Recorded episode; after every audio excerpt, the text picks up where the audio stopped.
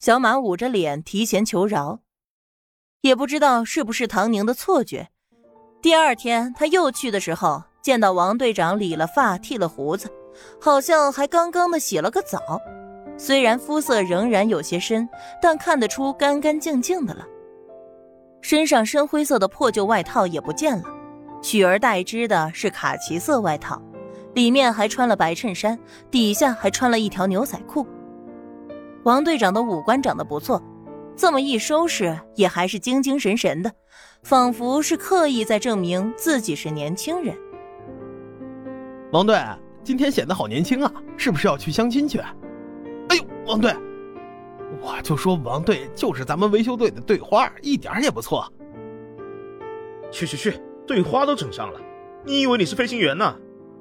唐宁来的时候，王队长已经被打去了一波。经过昨天王队长的警告，也没有人敢当着唐宁的面开玩笑了。按照惯例，问了几个问题，唐宁又重新在飞机上检查了一遍，这才缓缓的出了口气。听说你明天出任务。王队长看他有些紧张，又带着他检修了一遍，还给他做了详细的讲解。唐宁点点头：“是啊，你也听说了吧？原本是我哥的任务。”听说了，真羡慕唐安。你认识我哥？唐宁把一切归位，钻了出来，随口问道。王队长笑了。这里谁不认识唐安？你也可以问问，谁不认识唐宁？嘿，这么说，我们兄妹俩知名度还挺高的。那可以说你们一家子知名度都很高，飞行世家嘛，大家都知道，没什么不好意思的。就是觉得你们一家子都很优秀，并不是那种靠着父母风光体面的，是真的优秀，大家都佩服的那种。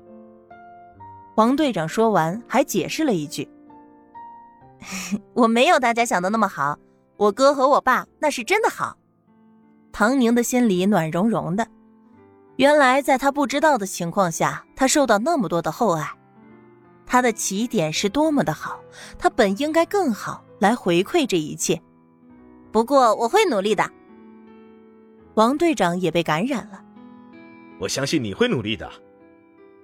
临走前，唐宁才终于开口道：“嘿，王队长，你的牛仔裤很好看啊。”这，王队长一向很成熟的脸上露出了些羞涩。真的好看吗？我还是头一次穿这条裤子。白衬衫，牛仔裤。只要人干干净净的，长得也不丑，总是能让人顺眼一些。挺好的，很适合你啊。嘿，王队长，你打扮的这么好看，该不会是要去相亲吧？唐宁想到了自己的目的，连忙说道：“我刚来的时候还以为你结婚了呢，没想到你还没结。”哎，以为谁都是唐安呀？那么顺利就能结婚？听这话音儿，就是个有故事的人，尤其是在婚姻上，一听就是起过波折的那种。我哥也是努力争取来的呀。哎，婚姻还真是一个复杂的事儿，还好我年纪小，不用操心这个，我可以过我自己的自在日子。我爸也说了，我找不找都行，他都支持我。本来唐宁不打算说这话，总觉得会有点伤人。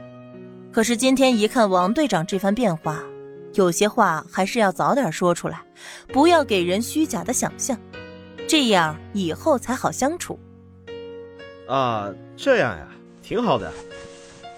王队长挠挠头，心里明白，王队长，你那么优秀，一定可以找到好对象的，加油哦！嗯嗯，好，我会加油的。唐宁觉得自己的情商有些低。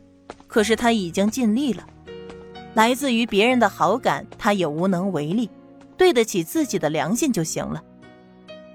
或许是心意已定，唐宁整晚睡眠良好，连个梦都没做。唐安和吴佳美听说到了海边去玩，两个人彻底遵从了新婚夫妻的守则，什么都不用管，开开心心的玩吧。这两个人都是自律的孩子，从小到大都还没有这么肆意过，又是和自己的爱人一起，光明正大。于是放开了心胸，真正的享受起美好的每一天。咱们真要感谢宁宁。吴佳美拉开宾馆的窗帘，推开窗户，看着远处暖黄色的太阳从海平面一点点的爬升，把海水都染得波光粼粼。这一幕日出真是美丽。这话你都说了多少遍了？多给他带点纪念品。唐安揉了揉眼睛，也起身走了过去，从背后拥抱住新婚妻子，和他一起看着绝美的海上日出。唐宁早上醒来，洗完澡，还仔细的梳了头，慢慢的擦好脸，去吃了一份营养丰富的早餐。他的动作并不快，全程带着微笑，这样似乎可以带来良好的心理暗示，让他直到上机都保持着愉悦轻松的心情。起飞、升空、侦察、盘旋、停留、汇报数据、汇报情况、完成任务。返航，时间越来越近，马上就要到达。飞机忽然抖动了起来，唐宁的心不受控制的砰砰直跳。丝毫不夸张，他的耳朵都能清晰的听到自己心跳的声音。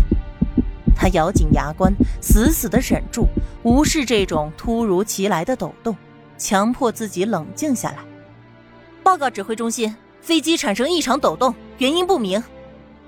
指挥中心收到，抖动幅度如何？还暂时可以控制飞行。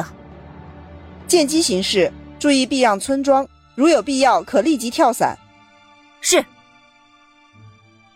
唐宁清晰冷静的报告完情况，随即控制飞机偏离原本的返航路线。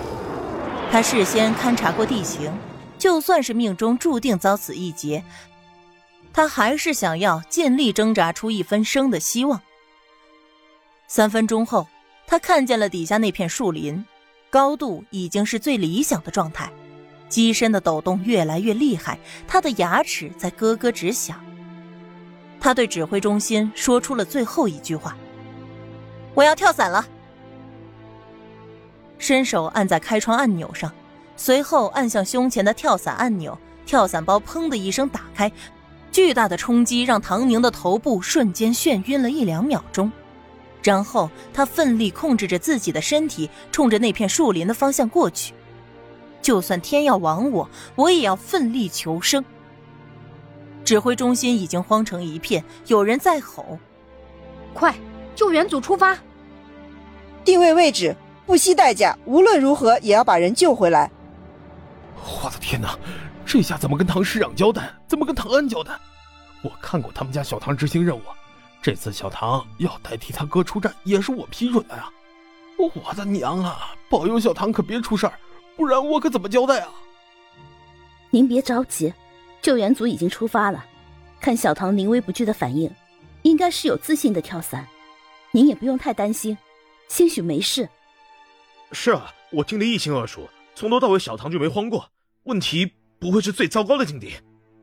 唐宁并不知道自己惹得一干人都人心惶惶，因为此刻他如愿被挂在了树上，飘飘悠悠的。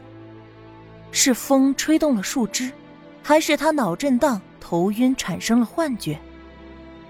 总之，他确认自己听见了飞机坠毁的声音，从声响判断就在不远处，那应该也避开了民房、村庄。这就好，他没有丢他爸他哥的脸，他也没有被撞断脖子，身体也感觉不到什么剧烈的疼痛，说不定他还能活下来呢。模模糊糊之间，他失去了意识。